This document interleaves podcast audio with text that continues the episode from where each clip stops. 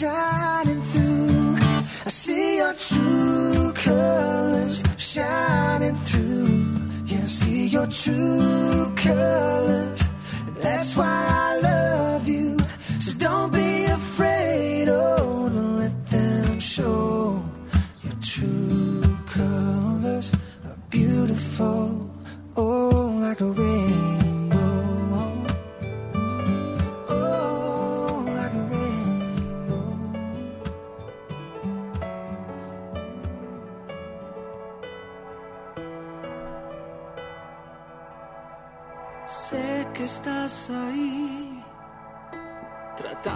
ocultar lo verdadero de este amor, bello como el sol, tan intenso como las mareas de tu invierno.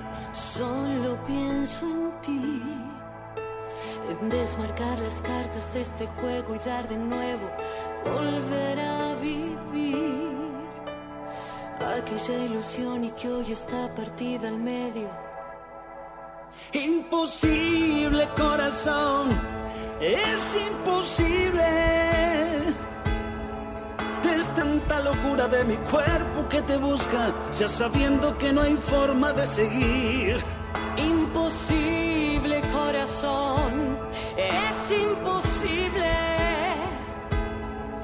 desafiar al mundo entero, liberarnos de este encierro y que el fuego purifique nuestro amor. Es imposible, Es imposible.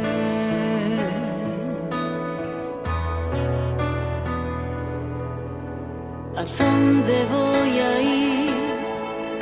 Si andamos escondidas como. Bueno, ya son las 14 y 2 minutos en la ciudad de Necochea. Es momento de arrancar con esto que hemos dado en llamar Lo que nos pasa, un programa donde tratamos de buscar el pulso, el latido de la ciudad y del país y hoy particularmente en un día donde se puede abrir definitivamente un cambio en la Argentina o eventualmente seguir en esta misma lógica que venimos transitando en estos últimos años.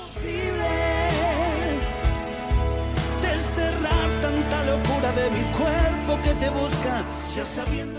Este programa que hacemos habitualmente a, a través de nuestro streaming, que es quimeradenecochea.radiodigitales.com y a través de FM Láser 94.7 de la ciudad de Necochea. Y mientras hablamos de Necochea, te cuento que estamos en este momento con una temperatura de 28 grados, una sensación térmica de 31, vientos del cuadrante noroeste a 17 kilómetros y la humedad relativa del ambiente es del 47%. Una jornada para estar disfrutando a quienes les gusta la playa, obviamente, y pueden hacerlo por, por sus obligaciones. Es una jornada interesante y muy linda para pasarla en la playa.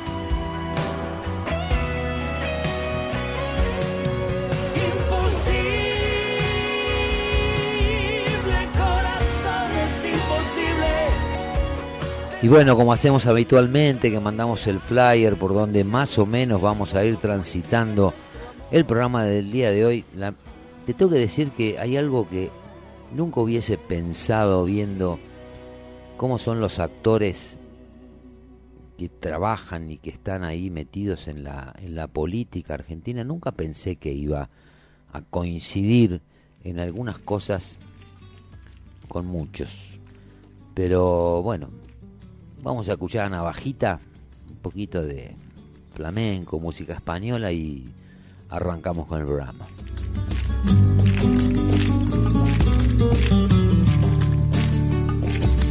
Noche de bohemia y de ilusión, yo no me doy a la razón. ¿Cómo te olvidaste de eso? Busco y no encuentro una explicación, solo la desilusión de que falsos fueron tus besos. Ya no sé cómo olvidarte. eh, cómo arrancarte de mi adentro desde que te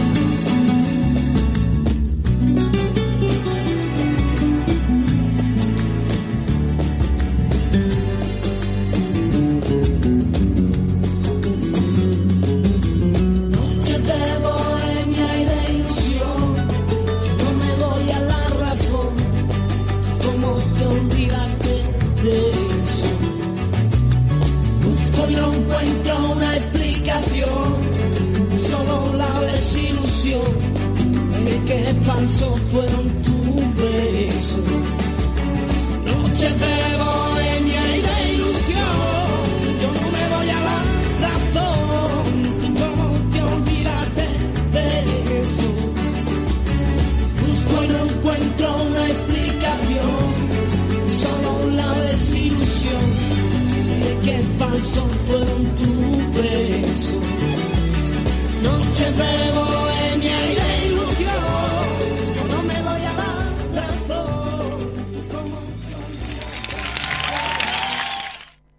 Bueno, 14 y 8 minutos en la ciudad de Necochea, una jornada playera para los que les gusta la playa, que no es precisamente mi caso.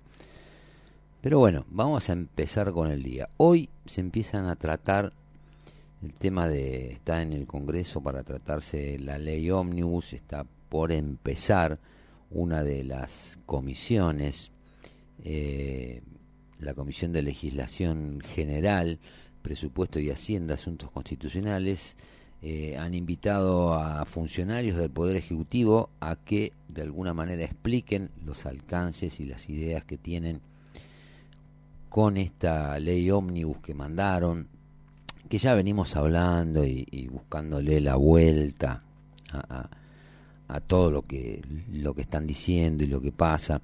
Y bueno, no te lo adelanté cuando estábamos haciendo la presentación del programa. Te decía que es la primera vez que coincido con determinados personajes. Por ejemplo, con algunos abogados, coincido, por ejemplo, con algunos sindicalistas, coincido con algunas corporaciones o alguna actividad comercial, como la farmacológica, por ejemplo. Eh, coincido con la posición que ha tomado la AFA y algunos popes de esta gente. Entonces en el, flase- en el flyer que mandamos en el día de hoy, eh, pusimos abiertamente a modo de declaración que coincidimos con los que se quejan. Lo decía, ¿este qué le pasó? Ahora coincide con los que se quejan. Y en parte sí, o sea, yo coincido con los que se quejan, pero no precisamente en la queja. ¿Mm? Yo coincido con lo que se quejan, de lo que se quejan, porque todos te dicen, y vos vas viendo las declaraciones y escuchando notas periodísticas y un montón de cuestiones que están al alcance de la mano para poder uno tener la información precisa y decir, mira, esto lo dijo, acá está, acá está el audio, acá está el micrófono, acá está el tipo hablando, no vengan con la pelotudez de la inteligencia artificial. Son declaraciones que hacen estos dirigentes, funcionarios, exfuncionarios, legisladores y todo lo demás. Y entonces nosotros coincidimos con ellos, eh, no en la queja, pero sí en de qué se quejan. ¿Y por qué?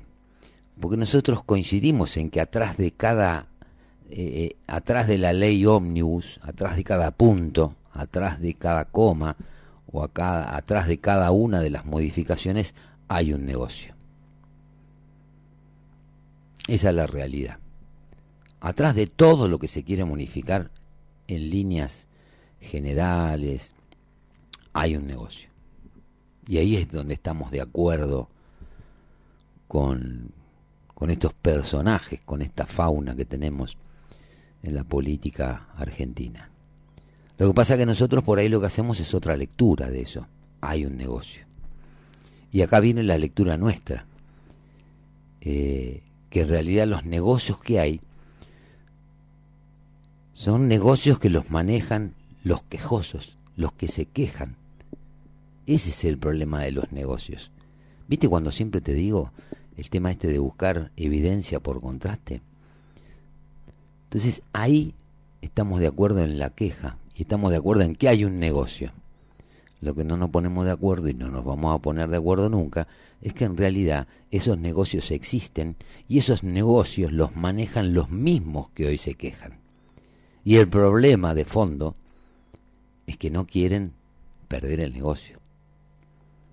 Hoy vamos a estar hablando un poco, porque hoy es un día que vamos a ver qué carajo pasa en este país, qué es lo que estos personajes que se embanderan en un montón de simbología o de intereses superiores que hablan de los trabajadores, de los derechos humanos, de toda la zaraza, de la cuestión de género, de la violencia, todas esas cosas, vamos a ver dónde caen, pero no viendo por ahí lo que dicen, sino decir, bueno, vamos a ver cómo funciona hoy esto. Y vamos a ver quiénes están de atrás, atrás de cada una de las cosas que hoy están pasando. Para que vos obviamente, a partir de ahí, puedas sacar tus conclusiones.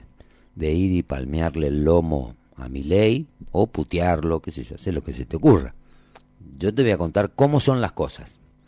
Y no solo con la ley ómnibus, sino con otra cosa que a partir de empezar a analizar, que ya hace varios días que vengo ya, leí todo, leí toda la ley ómnibus, linkeé todas las leyes, los artículos que se modifican, entonces uno por ahí tiene una cierta eh, eh, formación en este tema en particular porque me tomé el trabajo de hacerlo para no estar hablando pelotudeces frente a un micrófono, como suele ocurrir habitualmente, que lo hacen y publican títulos así medios catastróficos, eh, conspiranoicos, la cantidad de pelotudeces que se dicen es, son innumerables. No hay manera de, qué sé de catalogarlo. Es, bueno, es su laburo, es su curro, es su conchavo, viven de la política, viven de ponerse frente a la luz roja de la cámara y decir cualquier cosa y después no hacerse cargo de nada, siempre le buscan la vuelta de alguna forma para acomodar lo que dijeron, para que parezca que lo que dijeron no es en, real, en realidad lo que dijeron, sino que lo que pareció que dijeron eh, tampoco coincide con lo que pensaban decir, pero que de alguna todas esas pelotudeces que venimos consumiendo en estos 10 años, 12, 15, 20 años, 30 años, ponele. Nosotros tratamos de ir un poquito más adentro de la cosa y decir, bueno, a ver, ¿qué es lo que realmente está pasando en la Argentina? Y cuando vos empezás a ver qué es lo que está pasando y ves cómo funciona tal o cual cosa, ayer hubo un debate interesante que, que a partir de, algo que dijimos, de esta, la empresa Dota, por ejemplo, para ir metiéndonos en el tema porque no están los ocho temas que hoy vamos a ir viendo de quiénes son los que se están quejando. Eh, la empresa Dota, que es una de las empresas que ha ido comprando muchas líneas eh, de colectivos ahí en el AMBA, es quien maneja el 60 al 70% de los subsidios para el transporte. Entonces nos preguntábamos, por ejemplo, cuando empezamos a ver los recorridos que tenía, la cantidad de pasajeros que transportaba, dijimos, ¿y por qué los subsidios son a las empresas? ¿Y por qué los subsidios a las empresas tienen que ver con el kilómetro y no con los, con los pasajeros que transporta? Y cuando dijimos, ¿y por qué si son pasajeros que transportan? ¿Por qué no subsidiar directamente a aquella persona que realmente necesita el subsidio? Porque la guita que gana no le alcanza para pagar, no sé, 200 mangos el boleto colectivo como estamos acostumbrados a pagar en el interior en el interior de la provincia de Buenos Aires, en Córdoba, en Santa Fe, en un montón de lugares. Entonces, eso por el, partimos de la base de que eso está mal. O sea, porque algo que se puede hacer bien se hace mal.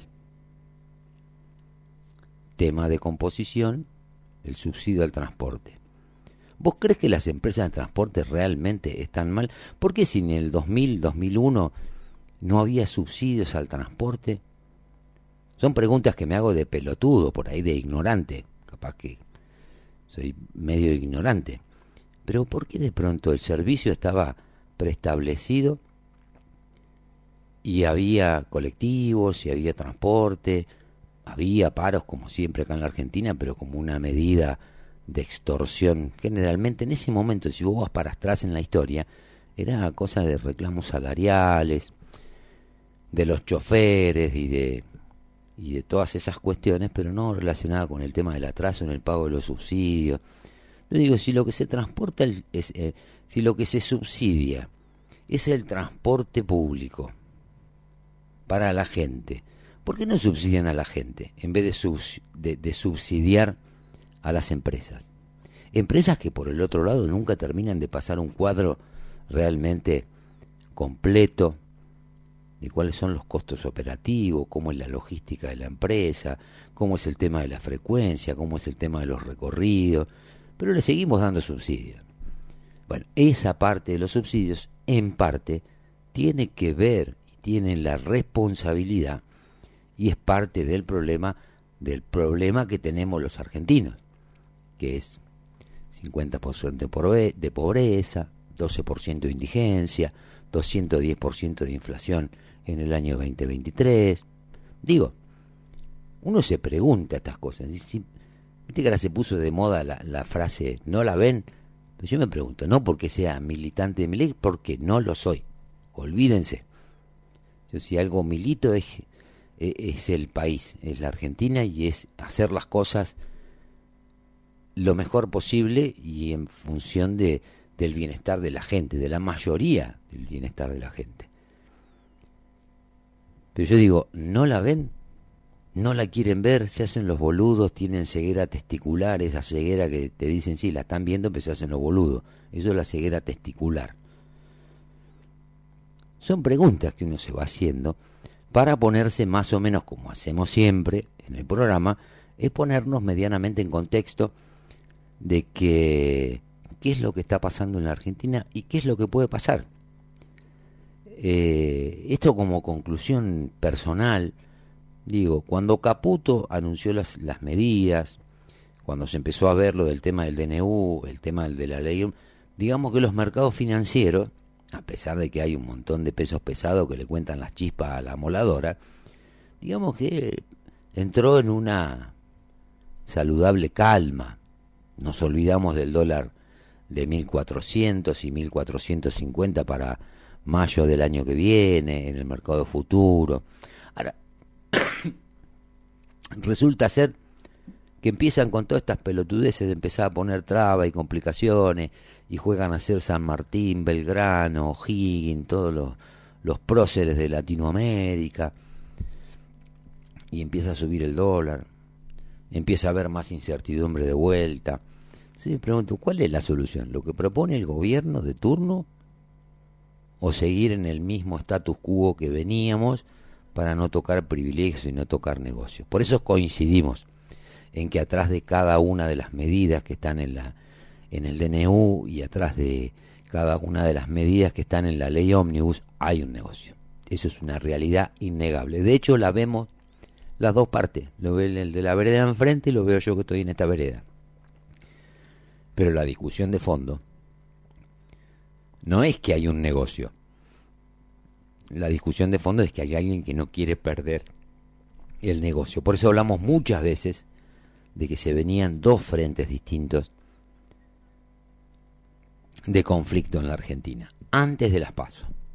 Y hablamos muchas veces de que el que ganara las elecciones iba a tener que tener coraje, iba a tener que tener decisión, pero por sobre todas las cosas iba a tener que tener el apoyo de la gente, el apoyo popular, pero no en cantidad de votos como se dieron en noviembre con el balotaje o como se dieron en octubre, que las dos propuestas que había de cambio sumaron más de casi el 60% de, de los votos. Hay que bancar ahora, ahora es cuando tenemos que empezar a bancar los trapos. Cuando aparecen todos estos delincuentes, que en nombre de intereses superiores, apropiando de simbología, recién hablaba con un, con un amigo que se dedica al tema de, los, de hacer mensajería y todas esas cosas. Y yo pensaba, me decía, no, porque los de la CGT, los sindicalistas. Le digo, a ver, los de las, los sindicalistas que ahora se vuelven a embanderar con la bandera de los derechos de los trabajadores.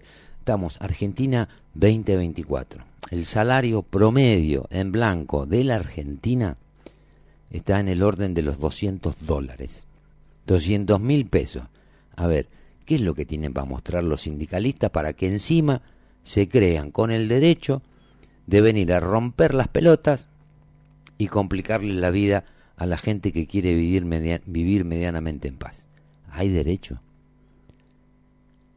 Entonces, ese es el contexto donde vamos a empezar a discutir hoy a partir de las 2 de la tarde. Ya se pospuso una hora, porque parece que los diputados no habían hecho todavía la pretemporada y eso y no están en condición. Iban a empezar a la una, ahora la pasaron para las 2 de la tarde, la reunión de la comisión.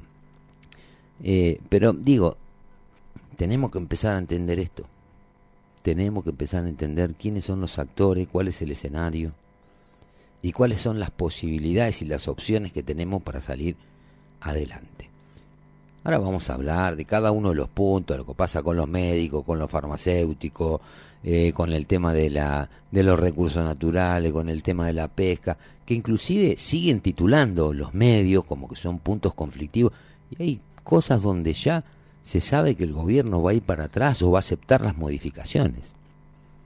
Por eso digo que nos tratan siempre de llevar a ese vértigo, a esa vorágine de, de, de los zócalos y de los títulos de los medios y nos hacen perder por ahí por momento el foco de por dónde debería ir la confusión. Pero bueno, eso es lo que está pasando acá en la Argentina. Hoy empieza un proceso donde vamos a saber, o sea, mientras hubo algún tipo de calentamiento en el tipo de cambio, en, los, en el dólar blue, en los dólares financieros, donde empieza a ver, decir, che, pará, si este flaco no va para adelante con la reforma, ¿cómo sigue la película? Nadie sabe cómo sigue, cómo sigue la película. Lo que sí saben es aquellos que siempre, de alguna manera, están abonando teorías conspiranoicas y teorías contrafácticas, saben todo lo que va a pasar. Digo, si sabían todo, ¿por qué no lo hicieron en 20 años? Que lo único que hicieron es ir aumentando exponencialmente un modelo de administración y de gestión que nos dejó a la Argentina donde estamos. 50% de pobres, 12% de indigentes, 200% de inflación, precios relativos total y absolutamente distorsionados todos. Y ahora que me quieren venir a convencer de que, de que todo lo que está pasando ahora, que los precios con la liberación de precios, porque sin los acuerdos de precios justos y todo lo demás, el problema es de mi ley. Yo nunca vi un tipo con tanta capacidad de daño para que en 28 días haga esto que pasó. Entonces tenemos dos, dos opciones. O están prendidos de la teta del Estado y están prendidos en algunos de los beneficios que, que otorgan tantas regulaciones o son medio pelotudos. Otra opción no hay. Por lo menos para mí me hago cargo y esto es una opinión personal. Pero bueno, ahora vamos a escuchar un poquito de música y mira, vamos a poner a, Miguel Mateo, tirar para arriba, porque la única que nos queda es tirar para arriba. Ahora eso sí les aclaro, para todos estos que quieren proponer y quieren trabar las medidas que quiere tomar el gobierno y todo lo demás, hay una cosa que es una certeza y está comprobado. A pesar de que Miguel Mateo diga otra cosa ahora, pero yo te digo, vos convencete y ten en cuenta que si estás metido en un pozo, no vas a salir nunca tirándote de los pelos.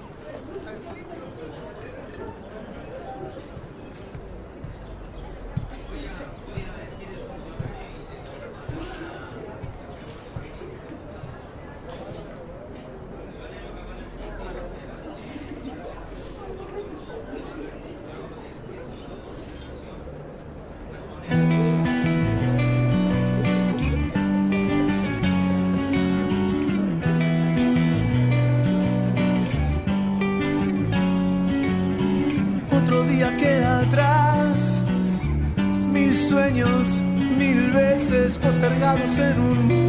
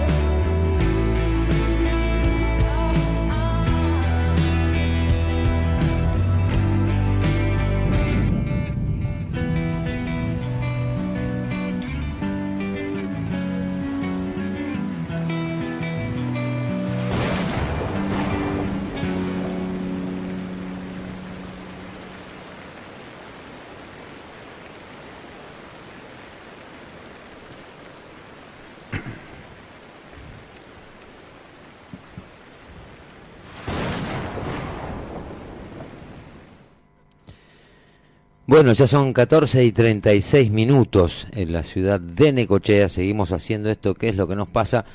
Y bueno, con unos minutos de atraso, además de pasarla de 13 horas a 14, arrancó la comisión, que en realidad es un plenario de tres comisiones de presupuesto, de legislación y de justicia.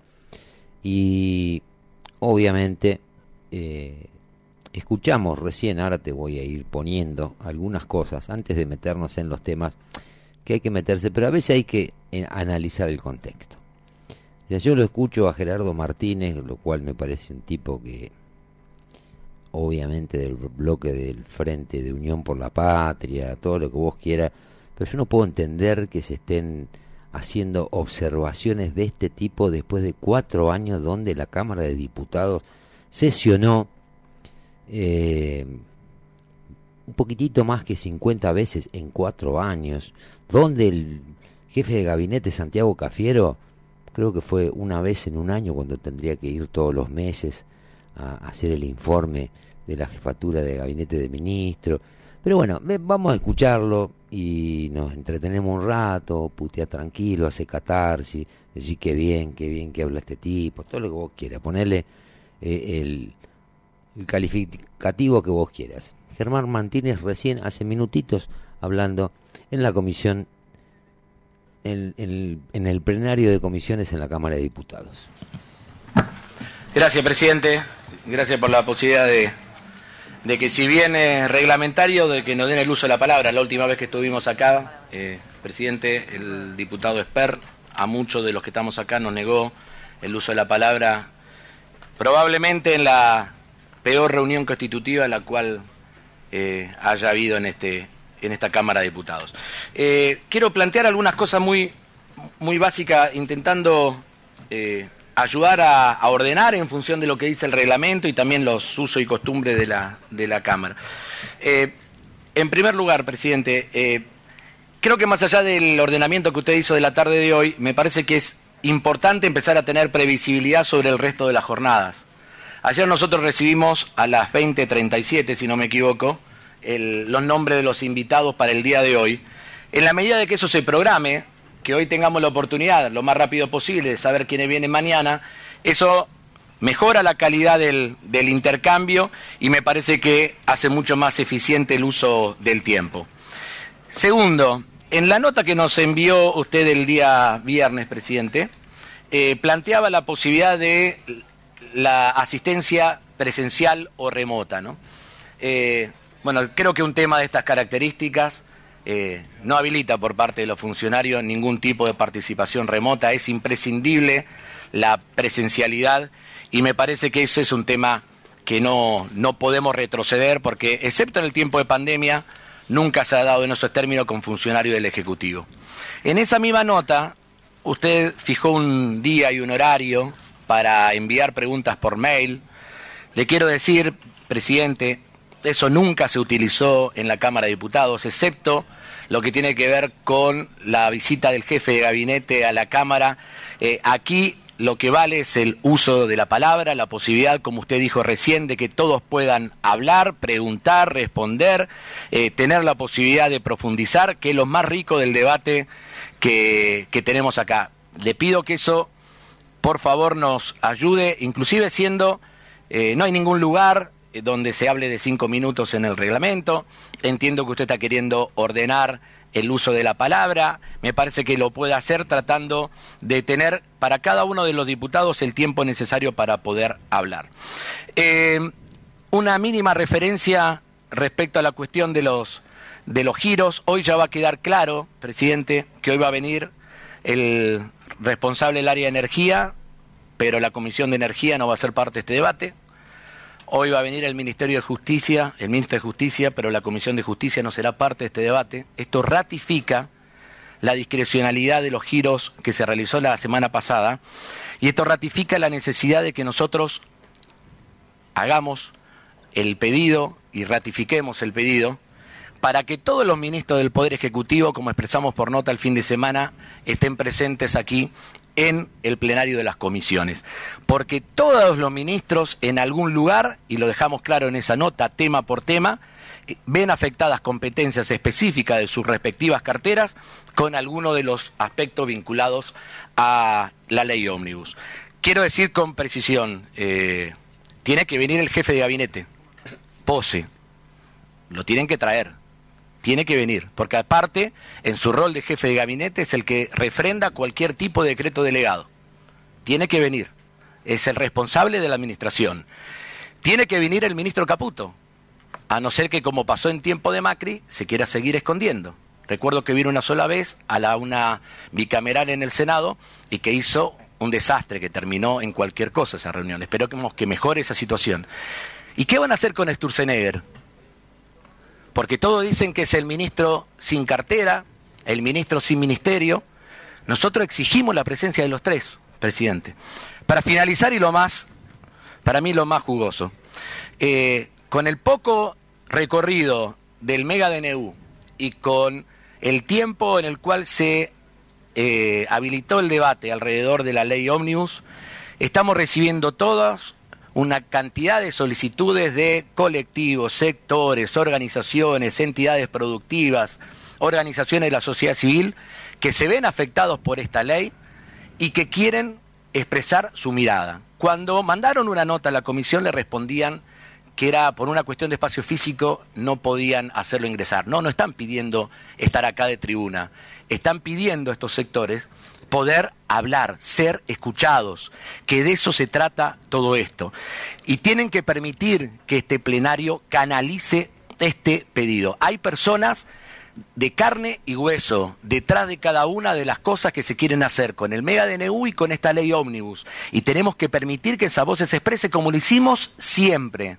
Y si tomando lo que dijo un diputado que integra la conducción de, del plenario de hoy, si hay que agregar días para que efectivamente estos sectores se puedan hacer oír, bienvenido sea, y, pero permitamos que eso se haga. Y lo hemos hecho siempre oficialismo y oposición, acordando listados que permitan hacer que permitan eh, que se expresen y escuchar a cada uno de los sectores perjudicados. Y estamos hablando de las organizaciones productivas, de los inquilinos, de los trabajadores, de los que están en las empresas que quieren ser sujetas a privatización, de tantos temas que están contenidos en esta ley ómnibus. En síntesis, presidente, planificar y organizar estos encuentros que nadie se quede sin hablar, que nunca más se le niegue la palabra a un diputado y diputada nacional, que vengan todos los ministros y funcionarios que tengan que venir presencialmente, especialmente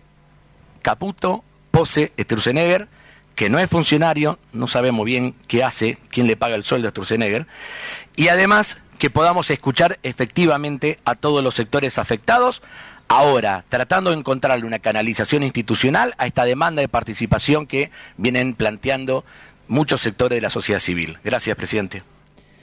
Bueno, ahí lo teníamos a Germán Mantilla, diputado por Unión por la Patria, como siempre, una fuente inagotable de pelotudeces, planteando cuestiones de forma que poco tienen que ver con los problemas de los argentinos. Lo que sí quieren llevar es a tratar de dilatar la puesta en funcionamiento, la aprobación de esta ley ómnibus que propuso el gobierno de Javier Milei para la Argentina y para empezar a tratar los temas y empezar realmente con una gran transformación para el país que creemos, como te digo, o por lo menos yo creo, no creemos, creo que de algún modo es indispensable. Así como antes de las elecciones yo les decía que las medidas que hay que tomar en la Argentina, independientemente de cuál fuera el candidato o cuál fuera el próximo presidente, teniendo en cuenta desde un abanico muy amplio, desde una punta a Miriam Bregman y en el otro lado a Javier Milei,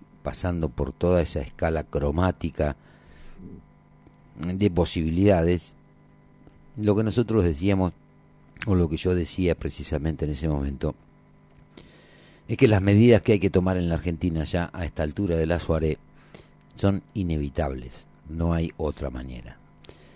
Pero evidentemente, bueno, esta gente sigue con la idea de eh, complicarla, dilatarla, buscarle la vuelta, como si ellos, no sé, a lo mejor están todos pendientes de lo que de lo que pueden proponer yo no le encuentro mucho sentido. Eh, es la primera vez, sería la primera vez que le, que le rechazan una ley ómnibus o un DNU a un gobierno recientemente constituido con menos de 30 días. Mañana va a ser 30 días que, que asumieron el, el, poder. Eh, pero bueno, los temas que están más en las polémicas, o que por lo menos están más mediatizados, es el tema de los farmacéuticos. Eh, ese es un punto que vamos a aclarar y vamos a poner. Yo ahora te voy a decir cuáles son los puntos de conflicto, qué es lo que dicen, y después te voy a decir cómo está funcionando eso y por qué sería tanto quilombo ordenarlo de alguna manera un poco más racionalmente.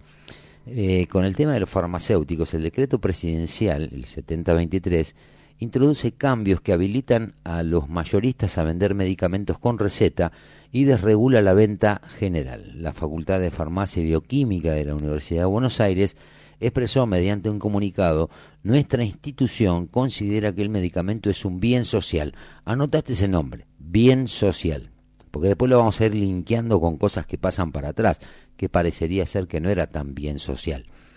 Y un derecho para lograr una mejor calidad de vida, es el otro argumento. Bien social, mejor calidad de vida y expectativa de vida y no un bien meramente comercial. Bueno, acá tenemos tres casos de intereses superiores o de simbología, bien social, eh, mejor calidad y expectativa de vida.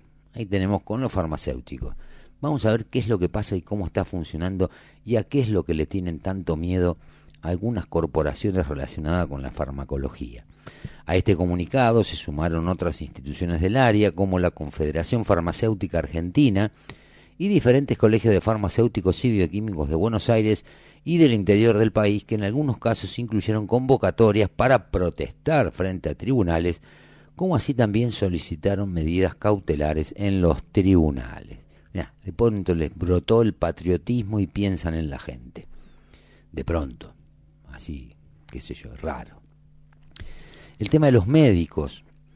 Eh, a través del DNU se estableció que los profesionales de la salud deben redactar las prescripciones solo con el nombre del medicamento genérico. La Academia Nacional de Medicina y numerosas entidades cuestionaron la medida, esgrimen que los efectos en los pacientes pueden ser diversos de acuerdo al proceso empleado en cada laboratorio. Y pregunta, ¿esto no lo saben? ¿A hoy no es así? La consulta con el médico no es una consulta presencial. Digo porque Gerardo Martínez hablaba recién que el jefe de gabinete, Nicolás Pose, tiene que ir al Congreso, cosa que nunca hizo ninguno de los jefes de gabinete. El único que fue una vez fue Rossi y patinó tanto que se terminó cagando a golpe solo, se pateaba solo, tenía una media roja, una blanca y se cagaba patada solo.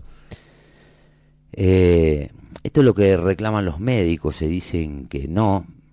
Vamos a ver cuál es la esencia y el espíritu de esas medidas que se toman para entender cuál es la parte. O pregunto, yo no puedo recetar un genérico y cuando vea a mi paciente le digo, mira, comprate, yo te receto paracetamol estos son los tres, cuatro mejores.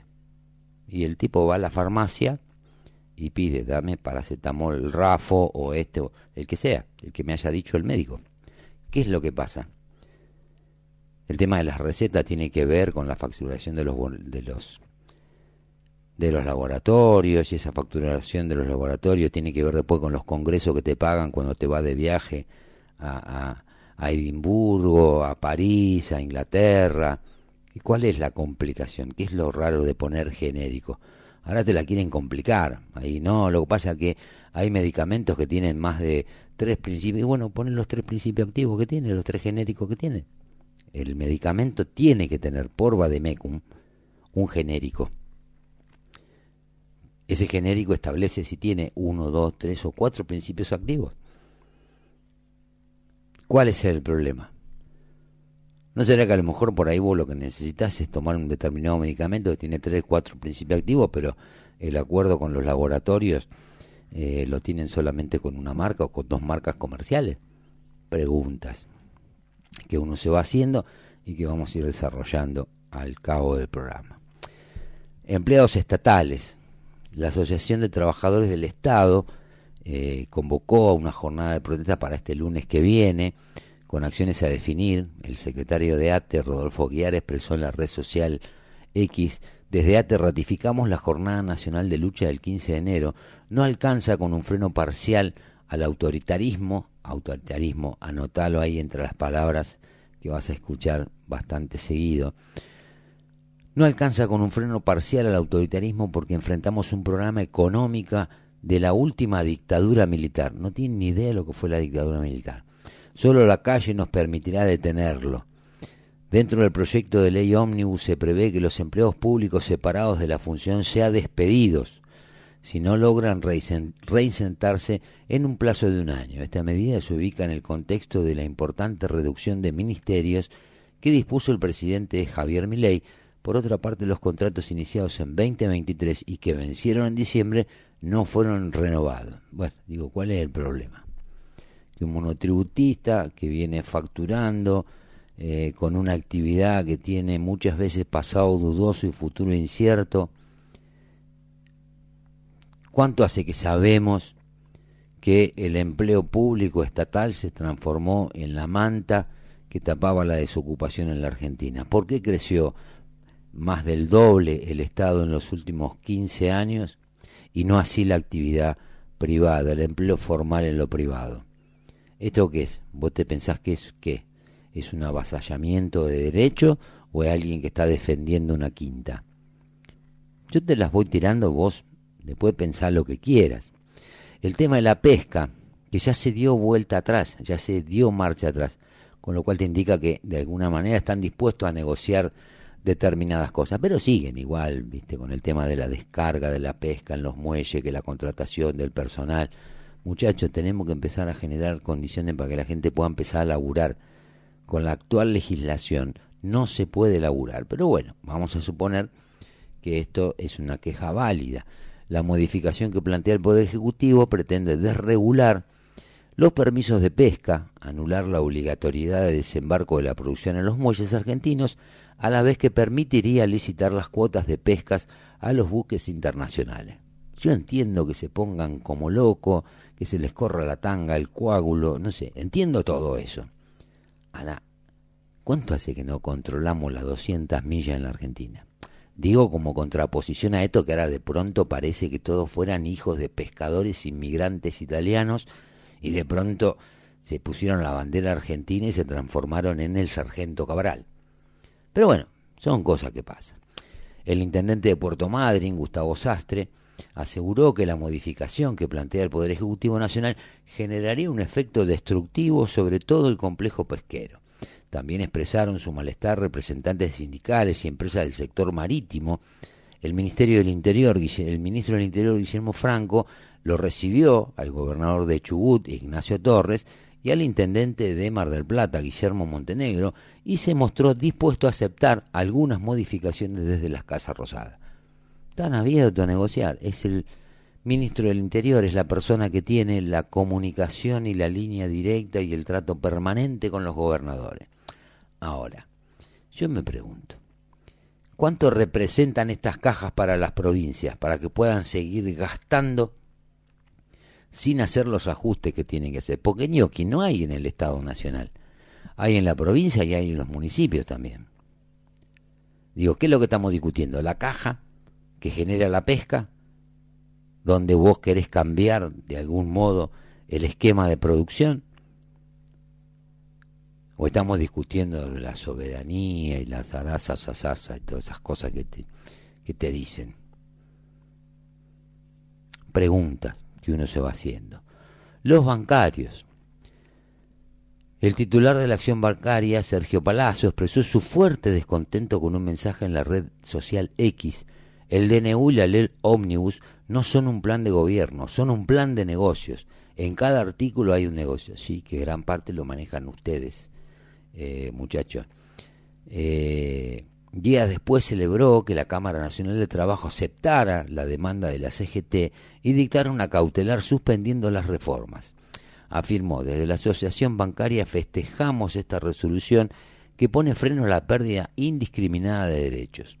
Tanto el mega decreto de desregulación económica como el proyecto de ley contempla una eventual privatización del Banco Nación y otras bancas públicas. ¿Querés que hagamos un raconto de la historia del Banco Nación? de cómo se manejó el Banco Nación en estos últimos 20, 30 años?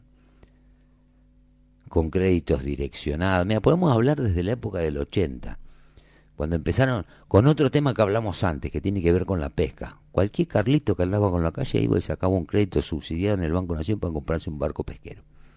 ¿Y dónde está la producción de la pesca en la Argentina? Porque hasta donde yo veo son todos barcos chinos que están ahí en la línea de las 200 millas.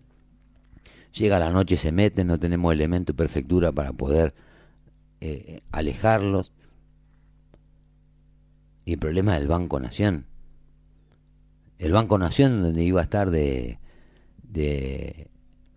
Nombraron de directora a la hija de Rossi. Ese es el problema. ¿Qué antecedente tenía? ¿Qué capacidad tenía? ¿Cuál es la habilidad que te podía ofrecer para ser directora del Banco de la Nación?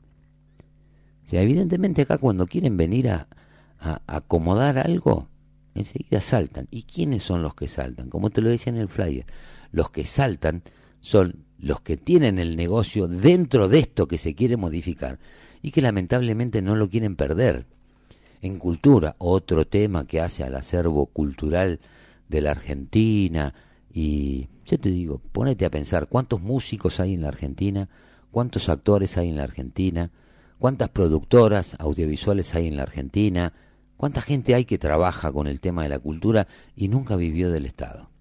Pero el problema es que el proyecto de la ley ómnibus contempla derogar la ley del libro que establece un precio de venta único. ¿Hasta qué punto es justo el precio de venta único? ¿Hasta qué punto uno no puede establecer determinados parámetros para poder entrar en un mercado cuando uno escribe un libro? No, precio único. Entonces, entre comprar algo que está súper mediatizado y que la gente lo compra por, por, porque se lo metieron en la cabeza contra alguien que escribe de pronto un libro que está bueno, pero que no tiene esa capacidad de generar prensa y difusión, ese se caga de asco. ¿Mm? Porque la gente poco se acostumbra, hay cosas que te las meten por, por repetición en la cabeza. Uno de los malentendidos más comunes es que si se elimina la ley del precio único, el promedio cae, lo cual ha resultado falso en varios países, lo que puede lo que sucede es que en un principio vemos ofertas de los grandes jugadores que pueden acceder a comprar mayor cantidad de unidades, por ende con mayores descuentos y trasladan ese descuento al público. Ganan cuota de mercado, reducen drásticamente a los pequeños jugadores hasta hacerlos desaparecer y luego vuelven a subir los precios. Esto, una de las tantas teorías contrafácticas que tiene la Argentina. Pero bueno, me agarra ya el corte de las tres, así que vamos con un poquito de música y volvemos con el programa. Vamos con un poquito de Super Trump y la canción lógica. Seguinos en Instagram como Láser FM. La base de datos de virus ha sido actualizada. Dos DJs, dos DJs hacen de tu evento la mejor fiesta. Matrimonios, baby shower, cumpleaños, empresas, para niños y también para adultos. Cumpleaños de 15, casamientos, con sonido, luces, karaoke, animación y mucho más. Dos DJs, tu show, todo incluido en el precio. Con buen precio y nos acomodamos a tu presupuesto. Estamos a tu orden. Somos hacedores de fiestas. Dos DJs, una fiesta. Comunícate con nosotros y te pasamos tu presupuesto. 2262 5353 20 2262 530979 Dos DJs, hacedores de fiestas.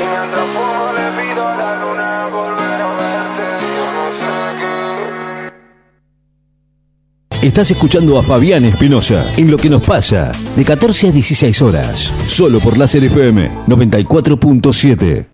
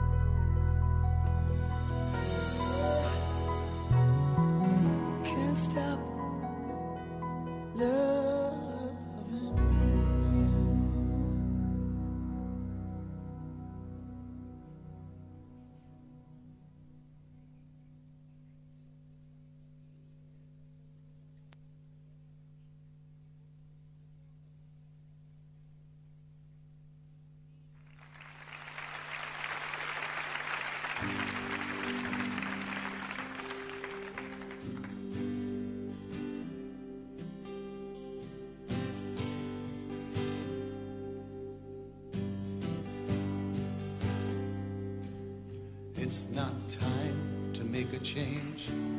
Just relax, take it easy. You're still young, that's your fault. There's so much you have to know. Find a girl, settle down. If you want, you can marry. Look at me. I am old, but I'm happy. I was once like you are now, and I know that it's not easy to be calm when you found something going on. But take your time, think a lot, think of everything you've got, for you will still be here tomorrow, but your dreams may not.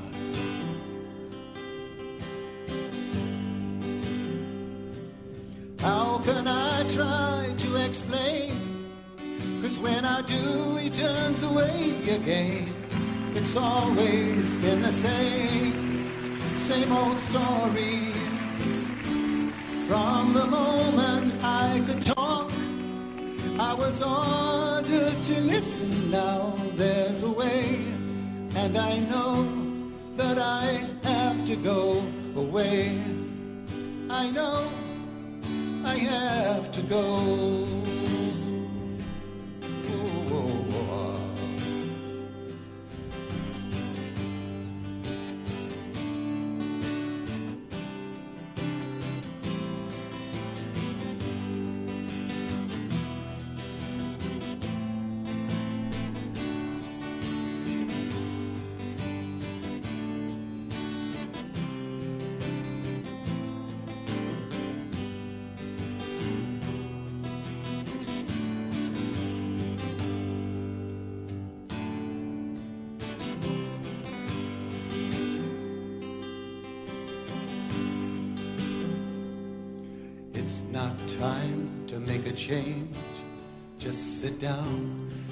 Slowly. You're still young, that's your fault. There's so much you have to go through. Find a girl, settle down.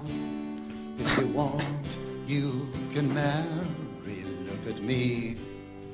I am old, but I'm happy for all the times that I've cried, keeping all the things I knew inside. It's hard, but it's harder to ignore it. If they were right, I'd agree. But it's them they know, not me. Now there's a way, and I know that I have to go away. I know I have to go.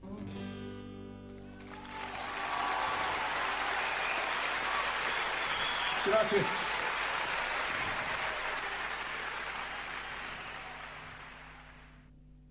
Bueno, ya son 15 y 12 minutos en la ciudad de Necochea. Seguimos haciendo esto, que es lo que nos pasa. Programa que hacemos habitualmente a través de nuestro streaming, que es Quimera de Necochea .radiodigitales.com y a través, eh, te recuerdo que no solo puedes escucharlo a través de la web, sino que entras a, a Play Store y te bajas la aplicación y ya la tenés en el teléfono y escuchas el programa o los programas eh, directamente desde la aplicación. Eh, y te decía, bueno, lo hacemos a través de nuestro streaming, que es quimera de necochea.radiodigitales.com y a través de FM Láser 94.7 de la ciudad de Necochea del amigo Ricky Leo. Un personaje, Ricky. Pero bueno, estábamos hablando de todas estas cosas que están generando más conflictos dentro de la ley Omnibus. Y uno cuando ve la esencia o los fundamentos y qué es lo que persigue, las distintas modificaciones que se pretenden hacer al funcionamiento eh, del Estado, al funcionamiento de la actividad económica, hay ciertas señales que por ahí no se les va dando mucha pelota, o a veces también te las titulan de una manera un poco confusa, de manera tendenciosa, por eso hay que ir directamente a las fuentes y buscar la información. Estábamos hablando recién del tema de la cultura, eh, esto de que el tema de los precios únicos que había para los libros, eh, que se teme porque se reduzcan los, los pequeños jugadores y son todas cosas que existe la posibilidad de que eso suceda y probablemente exista, pero eh, esa existencia de, esas, eh, de esa situación o de esa realidad va a tener que ver un poco también con la capacidad de innovación y de reconversión que tengan eh, eh, los comerciantes, los empresarios, que de eso un poco se trata. Por eso el otro día poníamos como que, y viste, cuando vos mirás en detalle, y esto te puedo asegurar que me fumé las páginas del DNU, me fumé las páginas de, de la ley ómnibus, linkeé cada una de las leyes que se modifican o que se derogan, o el articulado que se modifica. Viste, a mí me da la sensación como que de pronto eh, la libertad de poder elegir nos genera un cierto vértigo. Y eso tiene que ver muchas veces con que siempre tratamos también a veces de no hacernos cargos de nuestras cosas, de siempre estar buscando culpables afuera, pero en definitiva por ahí en esencia, con matices, con cosas con las que yo por ahí puedo no estar o eh, estar un poco más o un poco menos de acuerdo con lo que proponen. En definitiva lo que te están dando es la posibilidad de que sea el individuo de acá para adelante el que elija las cosas que quiere hacer, cómo las quiere hacer, cómo las quiere pagar, cómo la digo, los síntomas teniendo como referencia a la ley y todo, cuando uno mira, dice, bueno, esto dice esto relacionado con, por ejemplo, no sé, el tema de la ley de alquileres. Y que de pronto la oferta de, propiedades eh, haya aumentado un 9%, y sí, yo sé que no basta, pero aumentó, cuando antes venía achicándose todos los meses. Y esto tiene que ver también con muchas de las cosas que te digo siempre, esto de que tenemos que dejar de ser meros espectadores donde tenemos un papá Estado que nos regula total y absolutamente todo, y ahora tenemos que empezar a, a tomar decisiones. ¿En ¿Conoces algún estado de plenitud más grande que el que cada uno pueda tomar sus propias decisiones, haciéndose cargo, obviamente, y disfrutando de los beneficios y de las consecuencias de esas decisiones. Acá hay todo un entramado raro, muy raro, de todas las cosas que se quieren desregular. Pero no tengas la menor duda que atrás de cada una de las cosas hay una quinta. Esto para nosotros no es nuevo, porque ahora por ahí se puso en discusión en estos últimos días, cuando se envió la ley ómnibus al Congreso, cuando se publicó el DNU, cuando hoy tomó las primeras medidas eh, Toto Caputo con el tema de la economía, el tema de la devaluación de 386, 390 que estaba a 800, pero nosotros por suerte lo venimos hablando hace meses. De todos estos temas, de que de ese esa gran zona gris que hoy representa el Estado y todo lo que tiene que ver con la gestión y administración del Estado, era una gran zona gris donde de pronto se permitían un montón de irregularidades plagadas de legalidad. Eso lo vivimos, te lo conté, te di los números, hablamos de mil cosas. Bueno, eso es lo que se quiere modificar, es que la gente pueda empezar a elegir y pueda empezar a hacer lo que realmente tiene ganas de ser y de la manera que lo quiere hacer sin entrar en el libertinaje. Sea, ahora le tenemos miedo a la libertad cuando vivimos en un país que era puro libertinaje, donde se beneficiaban 20, 30, 50 o 500 vivos. Me parece que es el momento de la gente y de saber hasta dónde quiere ir para defender sus derechos que no tienen que ver con toda esta simbología y toda esta apropiación ilegal de, derechos que hacen desde el kirchnerismo, desde algunos sectores de la izquierda.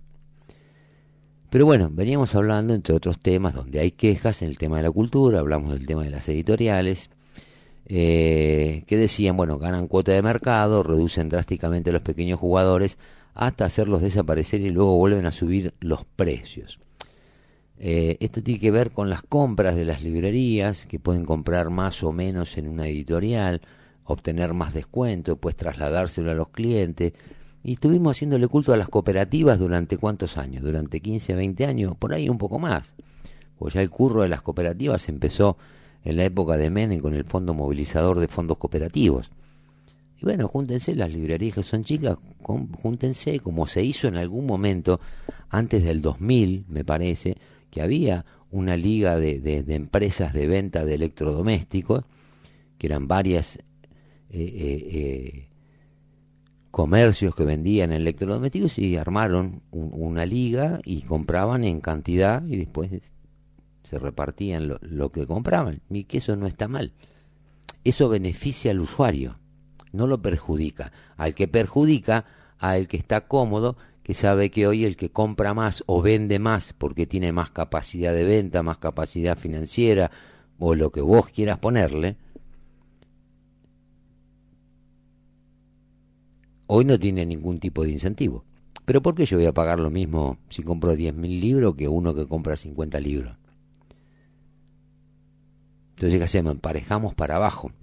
Y ahí volvemos al tema de la vara, que cada vez en vez de levantarla, la vamos a poner cada vez más baja. Y cuanto más bajamos las bajas, más bajamos la vara y menos chance tenemos de, de, de poder poner en escala la meritocracia, lo que cada uno hace. Eh, pero bueno, todo esto ya lo hemos vivido con las declaraciones, esto tiene que ver con los libros. Eh, después también, por otro lado, más de 3.000 trabajadores y representantes de la cultura se congregaron el 28 de diciembre en el Teatro Argentino de La Plata, ese teatro donde echaron al tenor, que tengo ahí pendiente una nota con él que no, no la terminamos de, coordinar, que lo echaron del Teatro Argentino porque adhería y, militaba la causa de mi ley.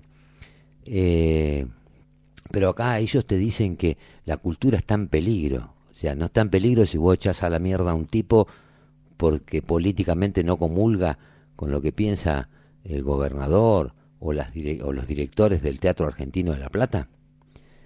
No sé, es raro, es raro.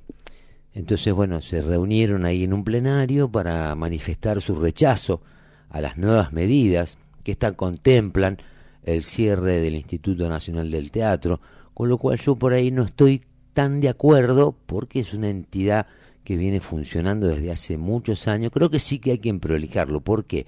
Porque adentro de estas cosas, o sea, contempla el cierre del Instituto Nacional del Teatro, el Fondo Nacional de las Artes y la quita de fondos para el INCA, el Instituto, y también para el Instituto Nacional de la Música y la Comisión de Bibliotecas Culturales.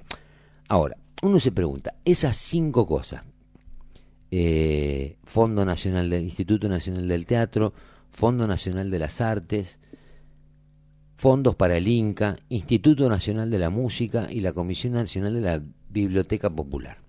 Y acá es donde yo lo pongo en escala y conozco mucho, no me la contaron.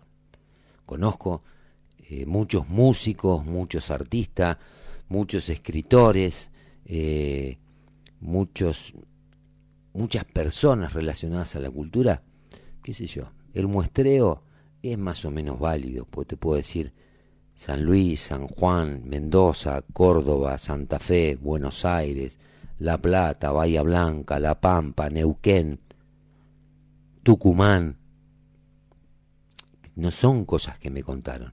Y yo te puedo asegurar que a más del 99% de esa gente que por ahí tenía productos y tenía talento, a esa gente en la puta vida le llegó un peso de ninguno de estos lugares, mucho menos del Inca.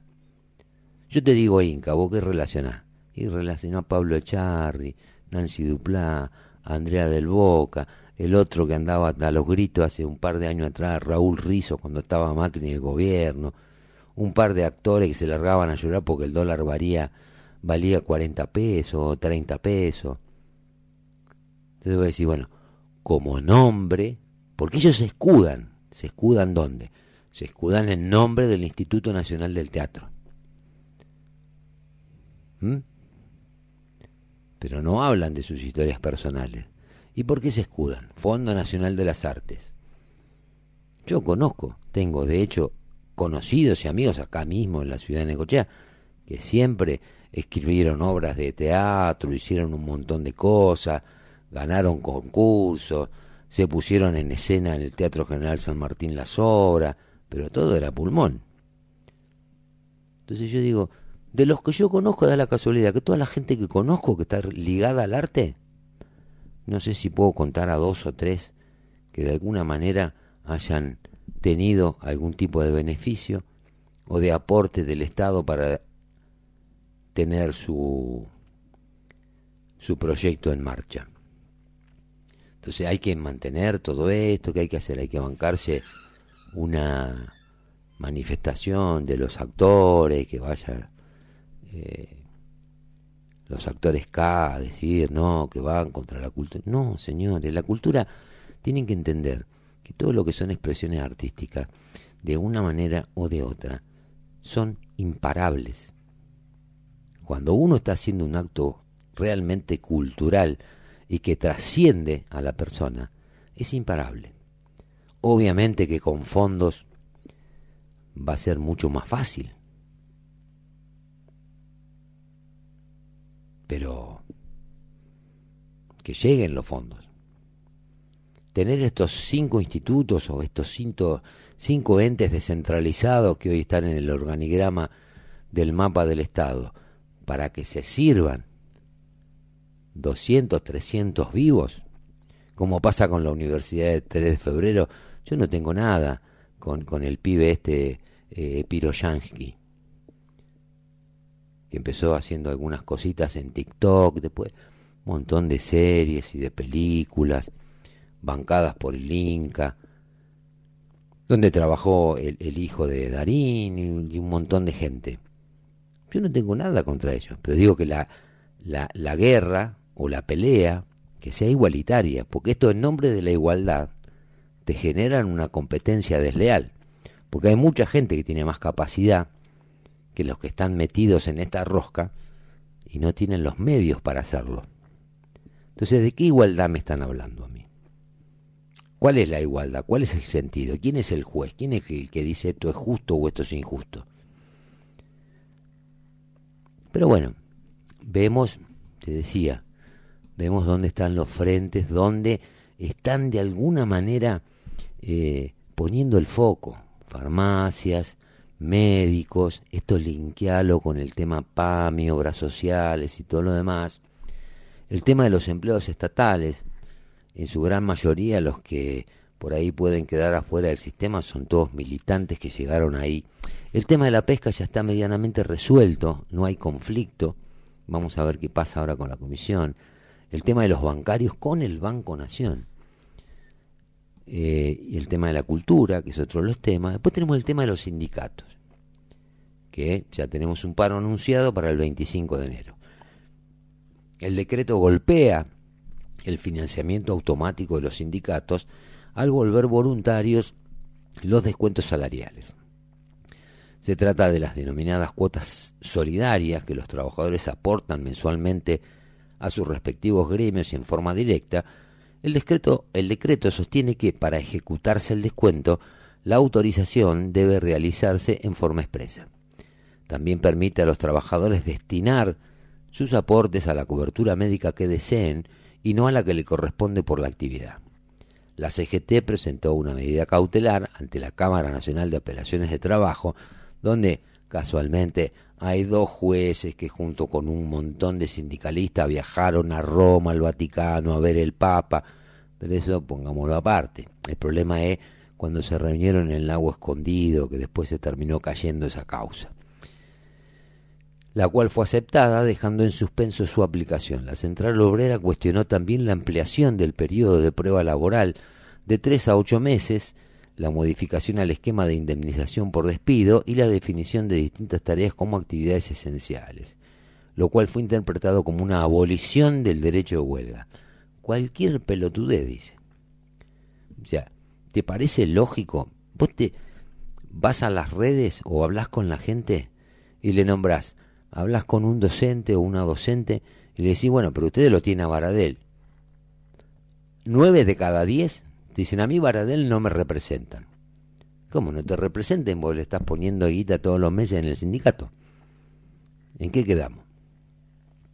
Entonces, ¿es algo anormal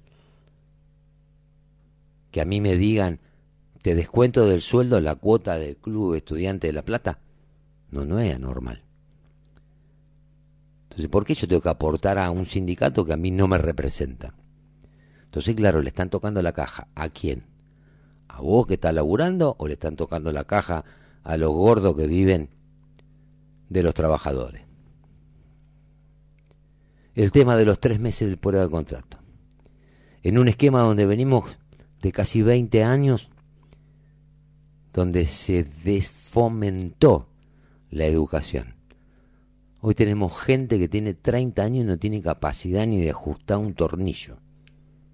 No tuvieron educación, no tuvieron formación, ni en oficios, ni en colegios. Entonces vos en tres meses se supone que una persona aprende todos los yates de la empresa donde empieza a trabajar y vos a los tres meses tenés que poner como empleo efectivo. Que sería lo ideal. Y lo que es peor, o mejor, sería lograble si la gente estuviera capacitada. Para esto de que siempre decimos, a veces lo importante no es saber, es entender. Pero cuando no te pueden entender un texto, ¿qué le vas a pedir? Que sepa lo que es una producción en serie, lo que sepa cuáles son los yates que tenés para hacer venta al público en tres meses. No es tampoco una locura, no es que le están diciendo te vamos a matar, si no, no resulta, si no me... Y después vos, una vez que lo capacitaste al tipo, además de que te hace un quilombo si vos no lo querés tener o no lo podés tener porque no te da el cuero para tener más empleado, ese tipo es un tipo que está capacitado. Aún como comerciante o como empresario terminaste haciendo un bien social. Capacitaste a alguien en una determinada actividad. Carpintería, tornería, un taller mecánico, una avícola, lo que se te ocurra. No, pero están en desacuerdo con eso.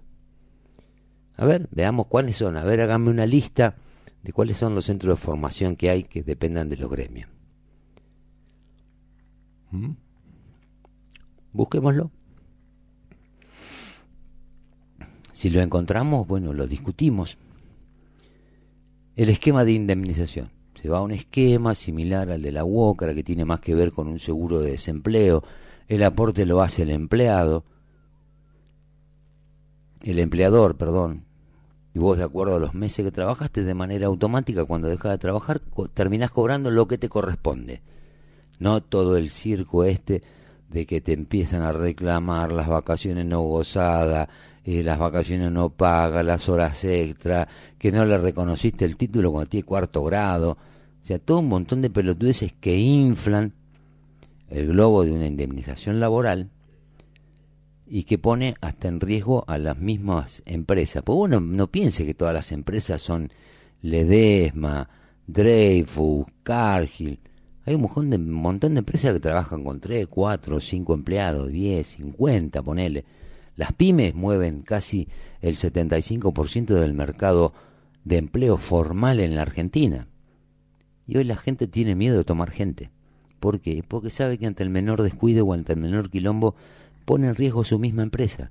Entonces decide no crecer, decide no facturar más, no vender más, por el riesgo que implica asumir esa posición. Entonces, ¿de qué se quejan los sindicalistas? De la ley ómnibus. Si ya antes de que ganara mi ley ya estaban amenazando con un paro para enero, un paro general. Los mismos sindicalistas que durante cuatro años se rascaron las pelotas y no hicieron absolutamente nada.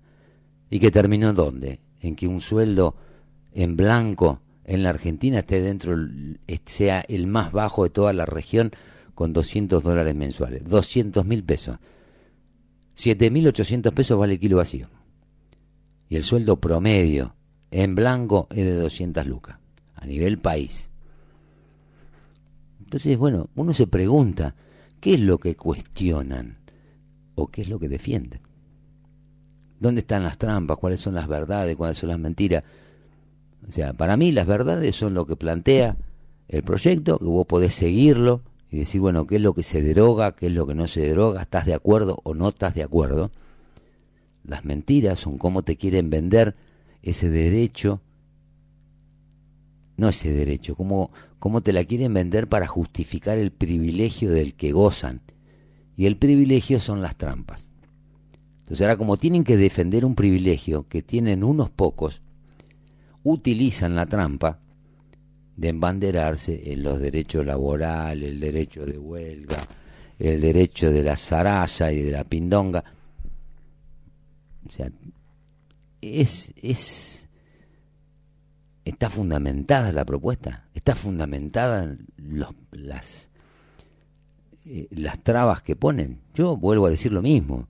Yo no tengo ni la más pálida noción si le va a ir bien o mal.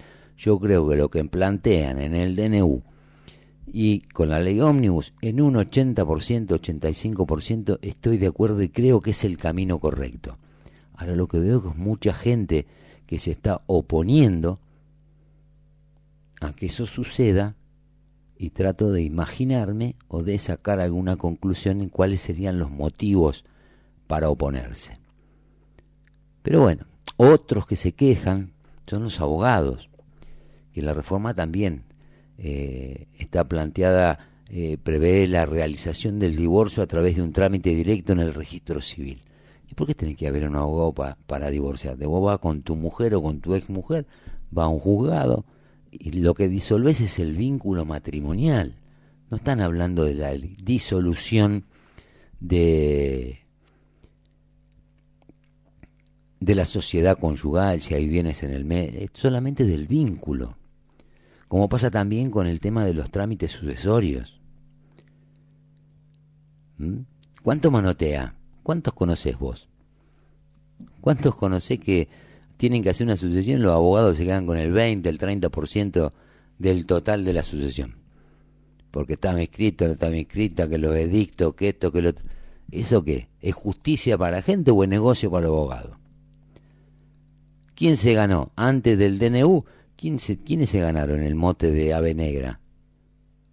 ¿O ya se lo estaban poniendo a cuenta de mi ley? Hace 20 años. Con el tema del sector energético lo mismo. Claro, el de Neuquén va a saltar, como no. El, el, proyecto, en el artículo 298, eh, faculta, o sea, delega el poder al Ejecutivo Nacional la facultad de otorgar concesiones para la explotación de los recursos del suelo, por lo que entra en confrontación con los derechos de las provincias a explorar y explotar sus propios recursos. ¿Qué son? Son recursos nacionales. O sea, cuando hablamos de las tierras de Lewis son un tema nacional. Cuando hablamos de los recursos energéticos, un tema provincial, o estamos custodiando y tratando de cuidar las cajas.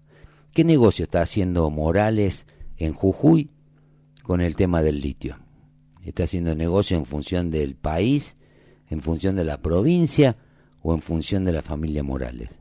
Sí, pregúntatelo averiguá. Pero nada de eh, nada es lo que parece, y eso es lo que tenemos que entender.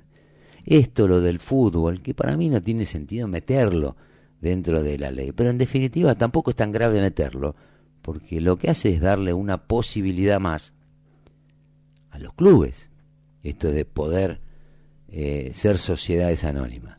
Pero por las dudas, Tapia ya salió a decir que las sociedades, los clubes que sean sociedades anónimas van a ser desafiliadas de la AFA. ¿Quién está cuidando? ¿Alguien se tomó el trabajo de analizar fríamente y en detalle eh, cómo impacta la inyección de capital adentro de un club realmente social, que cuide los pibes, que tenga actividades y que obviamente haga su negocio con jugadores de fútbol, con jugadores de básquet, de béisbol, de lo que se le ocurra? No, es mejor tener acá como tenemos acá una sociedad anónima encubierta, adentro del parque, que viene un vivo, que te cambia tres hectáreas llenas de pinos que no se pueden utilizar por tres hectáreas en el vivero, sin decir aguabá, se las dan y dicen que van a hacer una cancha de tenis y que el inversionista al final como no salió, se fue.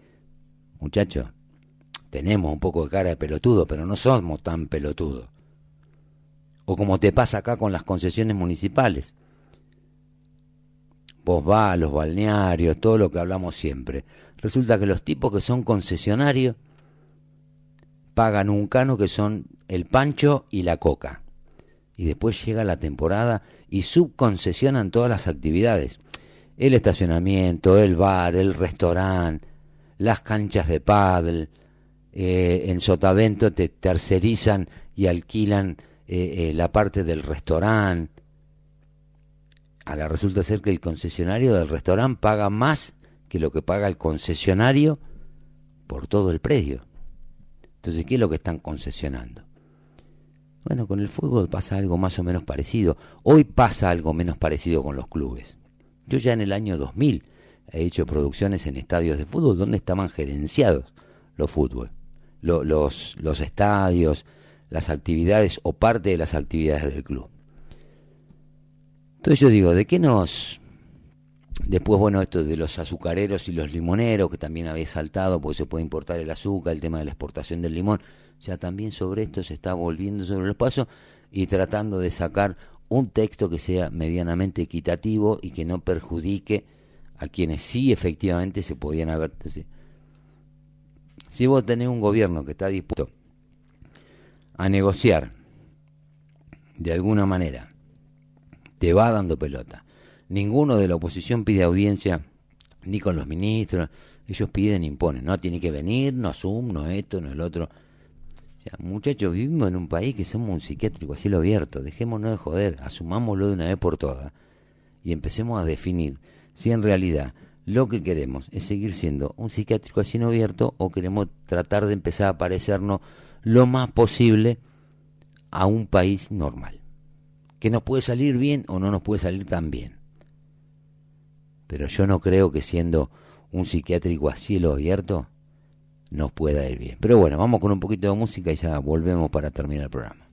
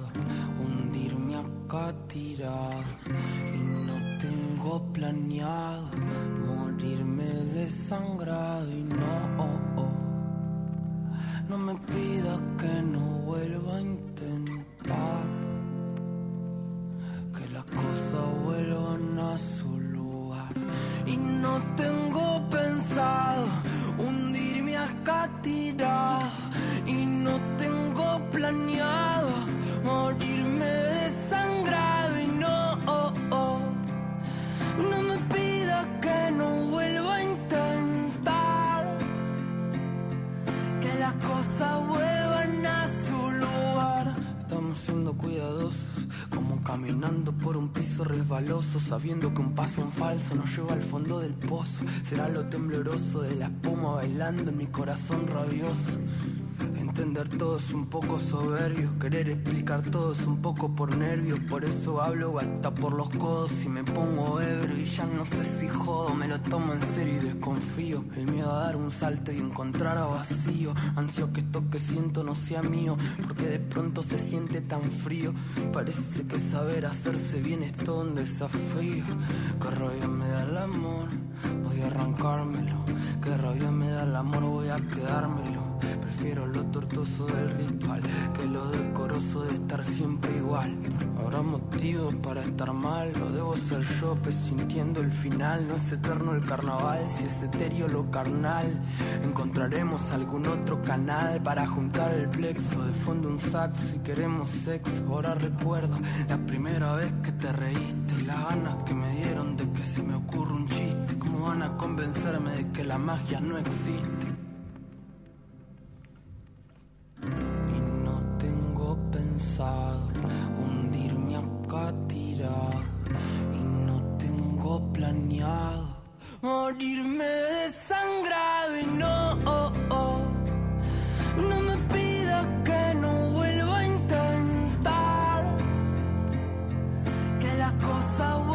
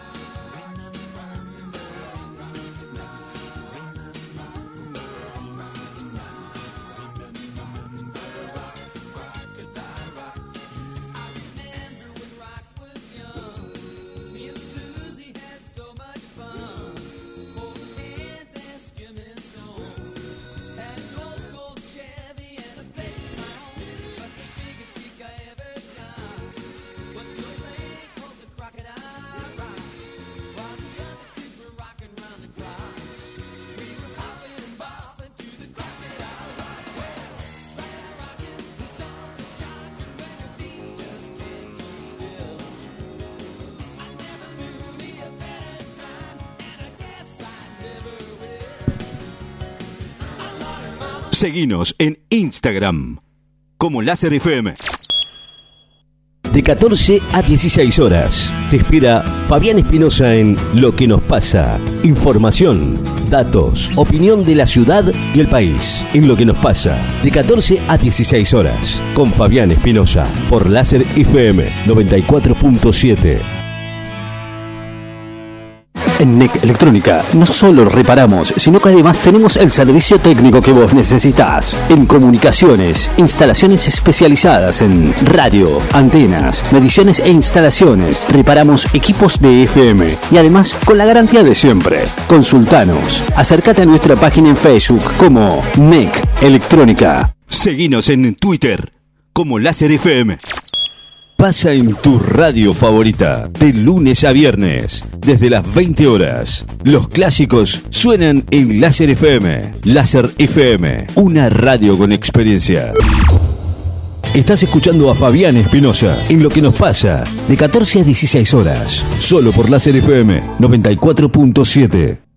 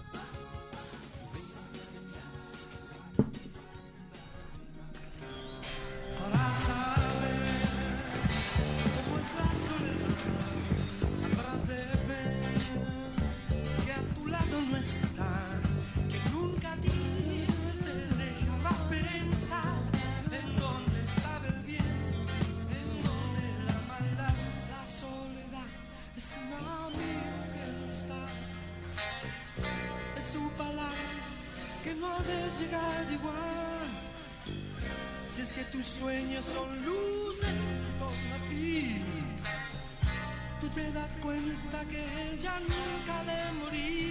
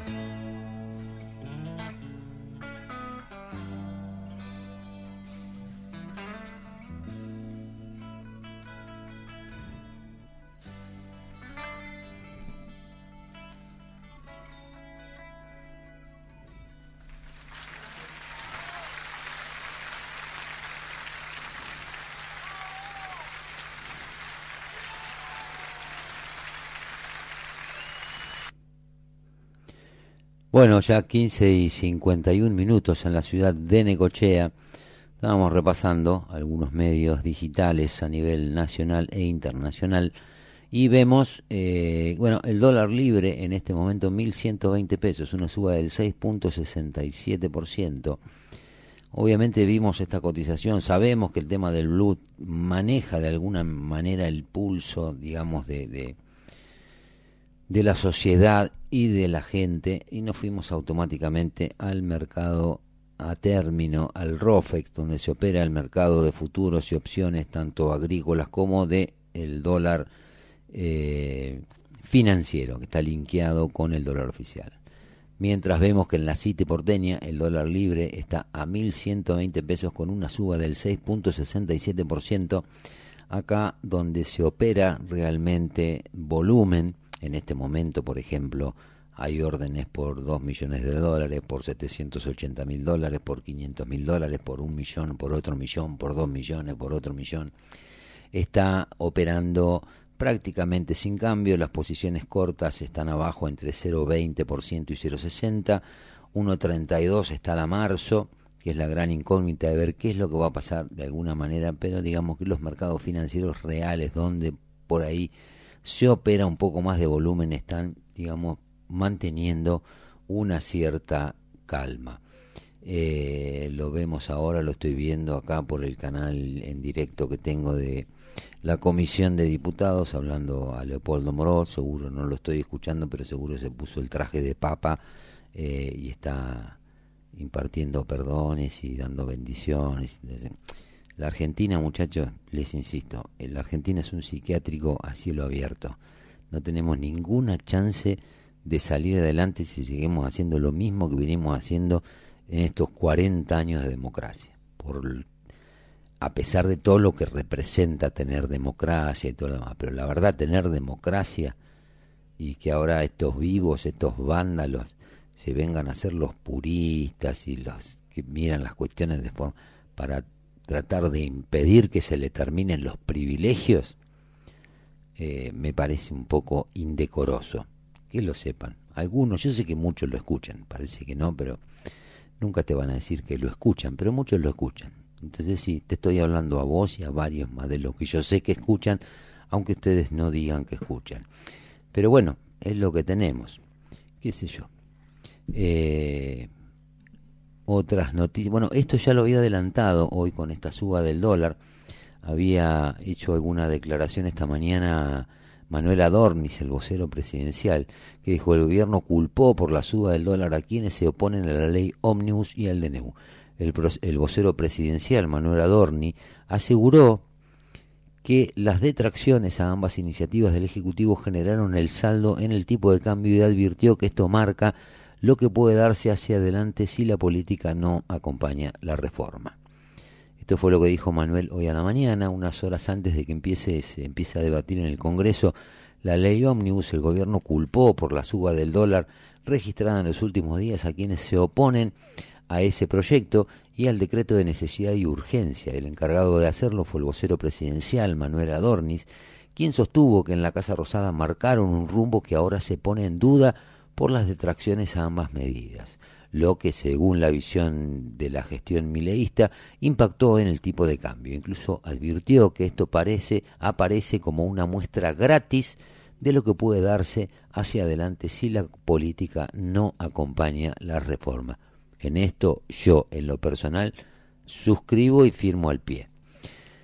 Vimos en los últimos días alguna repercusión en la cotización de los tipos de cambio. Lo cierto es que este ruido queríamos marcarlo porque no es un tema menor. Lo que pasa cuando se hacen las cosas bien y tampoco hay que dejar de marcar lo que ocurre cuando las cosas se hacen mal. En relación a toda esta manga, este, este delirio que hay de tratar de voltear a mi ley en el menor plazo posible.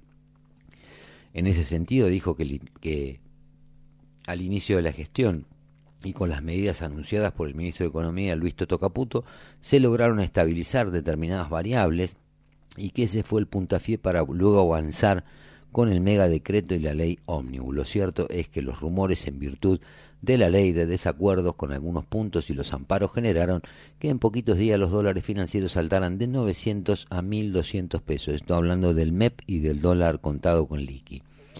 Eh, al mismo tiempo que el Palacio Ejecutivo sobre todo le cuestionaban al presidente Javier Milei las facultades legislativas que se quieren que se quiere otorgar en el marco de una serie de emergencias y cuando ya la justicia laboral hizo lugar a tres presentaciones y suspendió el título del DNU en lo relativo al trabajo. Adorni dijo que el gobierno hace su parte, pero aseguró que desde la Casa Rosada necesitan también que la política haga la suya. Nosotros sabemos y estamos convencidos de hacia dónde vamos si la ley se aprueba. También estamos convencidos de hacia dónde vamos si la ley no se aprueba que se apruebe o no depende del Congreso y de la política que allí está representada.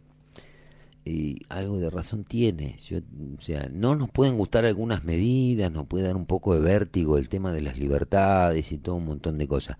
Pero en definitiva, con esta última subida, vos escuchaste algunos de estos que hablan ahora de hablar de quién se benefició, quién no se benefició. O sea, son cosas que pasan porque las empresas, lo hemos dicho infinidad de veces, son un continuo, siguen operando y las empresas se van a ir poniendo a resguardo de lo que puede pasar. Se opera, los mercados se operan con el rumor y se actúa ante la certeza. Es así. Hoy está el DNU y la ley de alguna manera trabada. Vos recorres los diarios de nivel nacional, están todos hablando de lo que pidió el kirchnerismo, que vaya Sturzenegger, que vaya este, que vaya el otro, piden explicaciones. Eh, no es la discusión esa, muchachos, te lo digo a Clarín, a La Nación, a Página 12. La discusión es otra. Empecemos a poner los temas realmente arriba de la mesa como son en realidad. Pero bueno, ya lamentablemente son las 15 y 58, se nos acaba el tiempo y nos vamos a ir despidiendo. De mi parte, me despido de ustedes hasta mañana a las 2 de la tarde.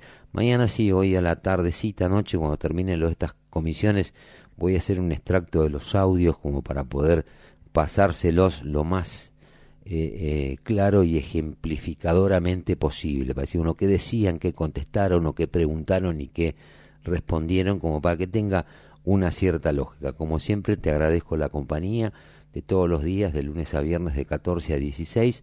Seguinos en las redes sociales como Quimera Radio Online o como Quimera de Necochea, también en mis muros personales Fabián Espinosa y si querés, si tenés ganas, nos mandas un WhatsApp también al 2262 57 45 43. De mi parte me despido de ustedes hasta mañana a las 14 horas donde vamos a hacer otra vez esto que es lo que nos pasa a través de nuestro streaming que es quimera de necochea.radiodigitales.com y a través de FM Láser 94.7 de la ciudad de Necochea.